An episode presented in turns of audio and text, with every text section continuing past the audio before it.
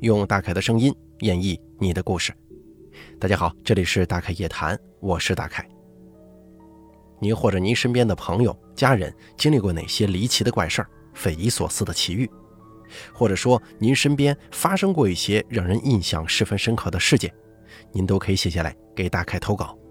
咱们的投稿邮箱是一三一四七八三八艾特 qq 点 com，并随稿附上您的网名、年龄以及性别。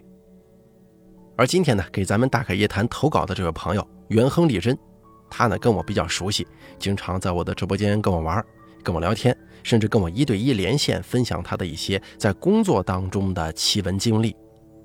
那天收到这位朋友的投稿了。他写了很长很长的一段，也是在自己工作当中遇到的一些事儿。今天呢，来给大家分享一下。不过，本故事由于版幅较长，咱们分上、中、下，一共做三期大开夜谈，讲述元亨利贞的故事。希望大家耐心收听。那么本期呢，先给大家做上集部分。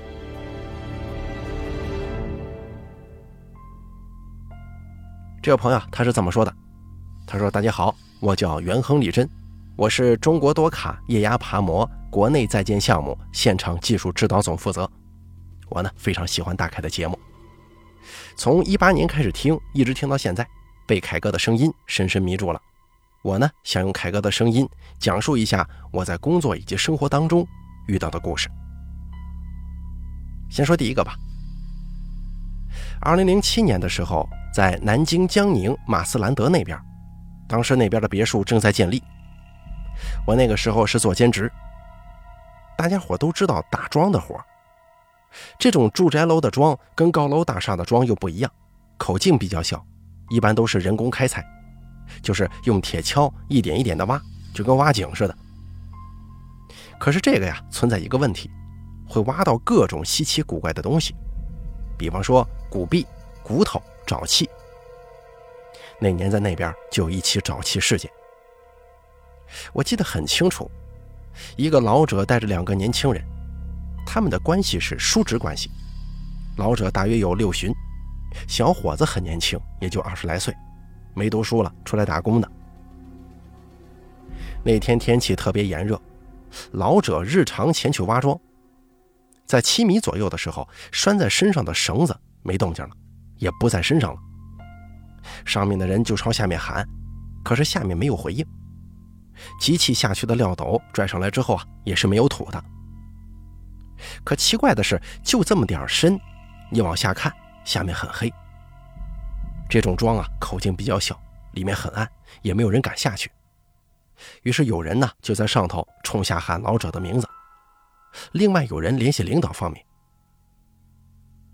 大约半个小时左右，这老者的一个侄子过来了，拴了个绳子就下去了。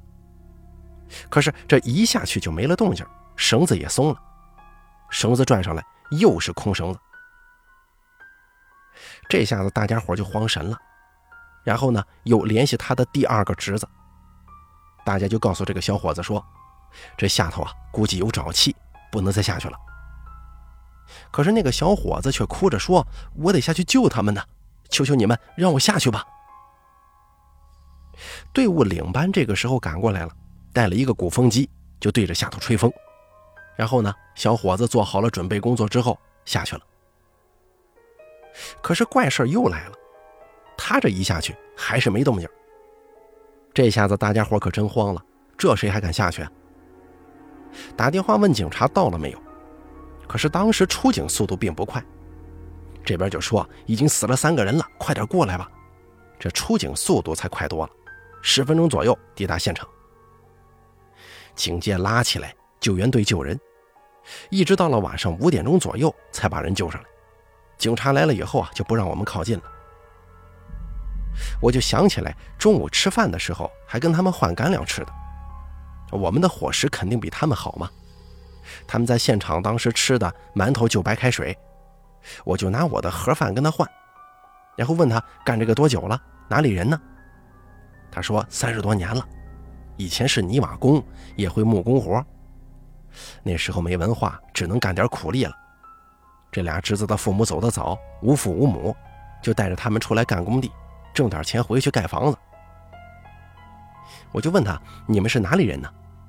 老者就说富阳的，我们那边穷，盖房子便宜，三万来块就能盖个套间了，并且他还说大城市好啊，能留在这边那就是做梦了。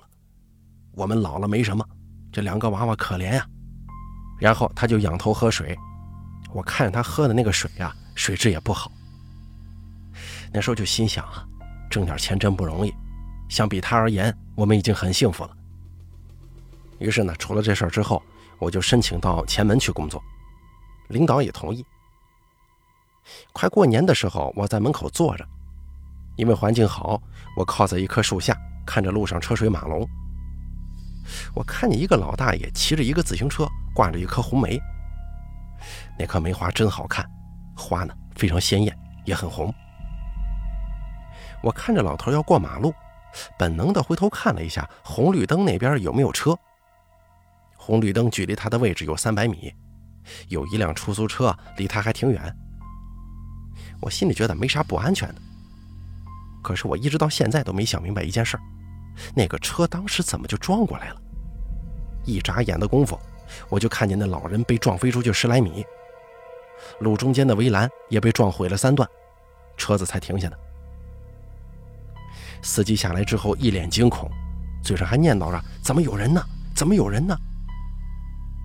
我立马打电话报警，警察来的很快，把人送到了医院，并且这个司机还在狡辩说没看见人。不过我是证人，我就说他过来的时候车速很快，然后就看见车撞到老人，老人飞了出去，就这么个经过。最后出租车司机被带走，第二天警察打电话过来告诉我老人没救回来，感谢我的作证。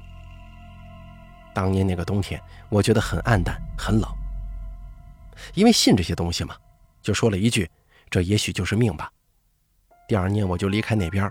去往另一个项目了。再给大家说个事儿啊，随着年龄的增长，我也开始步入社会当中。我从事的行业是比较常见的建筑行业，建筑行业里面又分很多类：钢筋混凝土、钢结构、玻璃幕墙、空中造楼机等等等等，又有木工、瓦工、泵工、架子工、塔吊、电梯、汽车吊等等等等。是很多种工种结合为一体的一个大型建筑舞台。每个行业、每个工种都有自己的小舞台和特长。我呢，就在这个舞台里头学习各个技能。我本身是搞技术和设计的，但是我喜欢学习各个工种的特长小技巧。于是啊，我就开始听到跟听说了很多怪异事件。我是零五年退伍，上了一个南京的科技学院，学习一年多就放弃学业了。而零七年的那一年，发生了一件让我终身难忘的事儿，我谈恋爱了。我的女朋友是个非常优秀的女孩，可是天妒英才，老天要带她回天堂了。那年七月份，我们有一个星期没有联系了，我很担心她，毕竟那种纯真的年代。即使要分手，也会告知一声的。可是我心中有一种不好的感觉，总觉得是出了什么事儿。我不敢往下想，于是呢，我就各路打听，并且分析我们失联之前的种种迹象。还真让我发现了一个可疑的地方。他说他们家在装修，他喜欢蓝色，家里的墙体粉刷的也是蓝色。他也说气味挺难闻的，之后就没消息了。因为在那个星期天，他来我们家玩嘛，下午我送他去了车站，我就上网开始查阅这家庭装修会不会对身体有什么影响。当电脑屏幕上很多资料的闪烁当中，有几个字特别刺眼：白血病。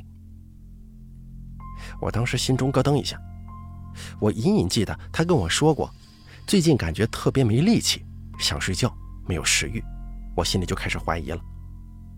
仿佛有个声音告诉我，他可能得了白血病。我在礼拜六跟礼拜天两天的时间跑遍了南京那边所有的医院，我一直不敢去省中医院，因为我是抱着希望他不会有事的态度的。可是所有医院我跑完了，打听完了，都没他的消息。最后我没办法，接近崩溃的边缘，我去了省中医院。我直接问保安：“如果得了白血病，会在哪个地方住院呢？”保安说：“那要在五栋三楼和六楼了，你去那边问问吧。”我仿佛就像失了魂一样，拖着疲惫的身体去了住院部的五栋。进了一楼客服部，询问道：“请问这里有没有一个叫琪琪的女孩？可能是白血病。”护士说：“三楼。”啊，您说什么？三楼二零五室。大夫，这个严重吗？不严重，三楼都是可以恢复的。啊，谢谢啊。我心中带着些许喜悦上了三楼，可是发现那个女孩并不是我要找的她。于是我又去一楼询问：“请问还有另外一个琪琪在这边住吗？”护士仔细翻看了一下等级手册，她说：“六楼。”我最后的一丝希望破灭了，我不愿意相信这是真的。我不知道我是怎么上的六楼。到了六楼，我问了六楼的咨询处：“请问这边是不是有一个叫琪琪的女孩？”护士说：“走廊这个就是啊。”因为床位紧张的原因，房间根本就没有床位，只能在走廊上加那种临时病床。我回头一看，正跟琪琪的妈妈对视了。我一看就知道那是琪琪妈妈的脸，我赶快走了过去。阿姨，琪琪妈妈说：“你是龙腾吧？”“啊，是我，我能看看他吗？”我安静地坐在床边，静静地看着睡着的他，忘了时间。等他醒了之后，看见了他，很不开心，让我赶紧走，还说他好了会自己去找我的。我当时愣住了。我们彼此是那么的相爱，为什么我好不容易找到他，他却如此激动呢？为了不让他激动，我赶忙答应：“行，我先走，等你好了我来接你啊，我带你去玩摩天轮，一起吃好吃的。”他点点头，看着我离开，泪水打湿了枕头。其实我根本也没离开，我只是在安全通道那边，我能看见他，可是他却看不见我。我就一直在那儿守着，等他睡着了，我就去照看，让他母亲休息一会儿。他只要有一点点要醒的迹象，我就赶紧跑，然后换他母亲守着。第一天晚上凌晨，我也不知道是不是眼花，整个楼道仿佛活跃起来，有很多隐隐约约的人在走动，老人、小孩、年轻的都有。然后就听见琪琪痛苦的哭喊：“滚！”离我远点我不走。我立马推开安全通道的门，冲过去，握住他的手，小声地说：“没事有我在，谁都带不走你。”他就那样靠在我肩膀上睡着了。那时候我就觉得特别特别的幸福。等他睡着，我慢慢把他放下。这时候，阿姨拉了一下我，走到走廊的拐角那边。当时阿姨对我说：“你跟琪琪的事儿，她都告诉我了。”我不反对你们在一起，只要他能好起来，我什么都答应他。我只想他幸福。我跟他爸的事儿，我想他也告诉你了。我现在只有他了，我为了他死都愿意。说着说着就泣不成声。我不知所措，我也不知道我那个时候是怎么想的，我就上去抱了抱阿姨。阿姨，以后我也是你的孩子，琪琪一定会好起来的，放心吧。有什么我能帮得上忙的，尽管说。你是个好孩子，我也不知道为什么偏偏是他得了这个病啊。其实阿姨那天晚上并没有说一句完整的话，都是半哽咽着说的，有时候说着说着就捂起嘴哭了。阿姨洗了把脸，继续照看他。我在外面抽了根烟，心中莫名其妙的冷静了下来。我开始咨询怎么才能把他治好。首先花大价钱是不用说了，主要是换骨髓。我跑去验血，匹配能否救他。当我得知我是 O 型血的时候，还抱着希望。医生说还需要实验，需要几天时间。很快三天过去了，每天晚上几乎都是同样的情景，仿佛好多灵魂在里面飘荡，又有很多人在痛苦地呻吟着。我观察过他的面目，眼部深陷、发黑，嘴唇发紫，皮肤蜡黄，就好像是被吸了阳气一样的行尸走肉。我也是第一次才知道，原来白血病是这样的。可是琪琪的情况又更加特殊，三天就演变成血癌，一天化疗三次，那种痛苦非常人所能忍受。我在外面听着他痛苦的呼喊，心如刀绞，可是一点办法都没有。第七天一早，他们就把琪琪接回家了，没有带着我，我也没去过他家，只知道他家的大概地址。当天下午我回去了，学校也打了电话说，如果我事情处理完了就回去吧。不过我没有理会学校，挂了电话回家了。我的父母看见我回来，没有一个人上来跟我说话，因为他们不知道怎么安慰我。我静静地回忆着我们这七个月的点点滴滴。就这样做到了第二天天亮。早上六点半，阿姨发来信息，就三个字：“他走了。”正好这个时候，电脑上也播放着我们那个时候最爱听的《让泪化作相思雨》。我把声音稍微放大了一些。我父亲走了进来，看见我也不知道说些什么。我把手机拿给我爸看了。我爸看见信息之后，放下手机，轻轻地对我说。你去送送他吧。我点了点头，洗了把脸，准备出发。我完全是凭借着感觉找到了他们家，可是我爸不放心我，偷偷打电话让我堂姐陪着我去了。他去世的时候我没哭，可是我走到他房间的时候，眼前的一切摆设，都是我曾经说过我喜欢的规格和布置。还有就是，我送他的礼物都在他的床边。那会儿我终于忍不住哭了，哭得像个孩子。最后去参加他的葬礼，我头三年每次都去看他，并且跟他聊聊天。最后一年的时候，我下山的时候发生了一件奇怪的事儿：麻雀挡路，密密麻麻的麻雀在马路上。我心想不好啊，这是不想让我走啊。但是逝者已逝，生者还需要继续，人鬼殊途，爱在心中就行了。我只能冲过去，很多麻雀就乒乒乓乓地撞到了前挡风玻璃上。我也知道我心意已决，他也明白我真的要走了，不会再来了。然后麻雀就散开了。我停下车下来，望着他墓碑的地方，大声说：“我会好好的，你抓紧去报道吧。”如果我们有缘分的话，我以后一定会有一个女儿。今生做不成人间夫妻，那么就用另外一种方式来表达我对你的爱吧。我走了，我心中永远有你的位置，不可代替。回到车上，我就看见所有麻雀呼呼啦啦的全飞走了。我知道他应该是接受了我的说法。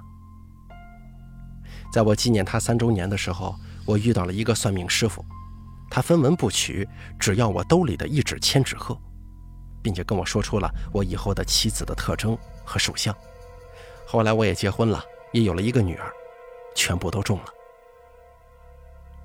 这件事情我很多朋友都知道，我媳妇儿也知道，她也能够接受我心中有琪琪的位置。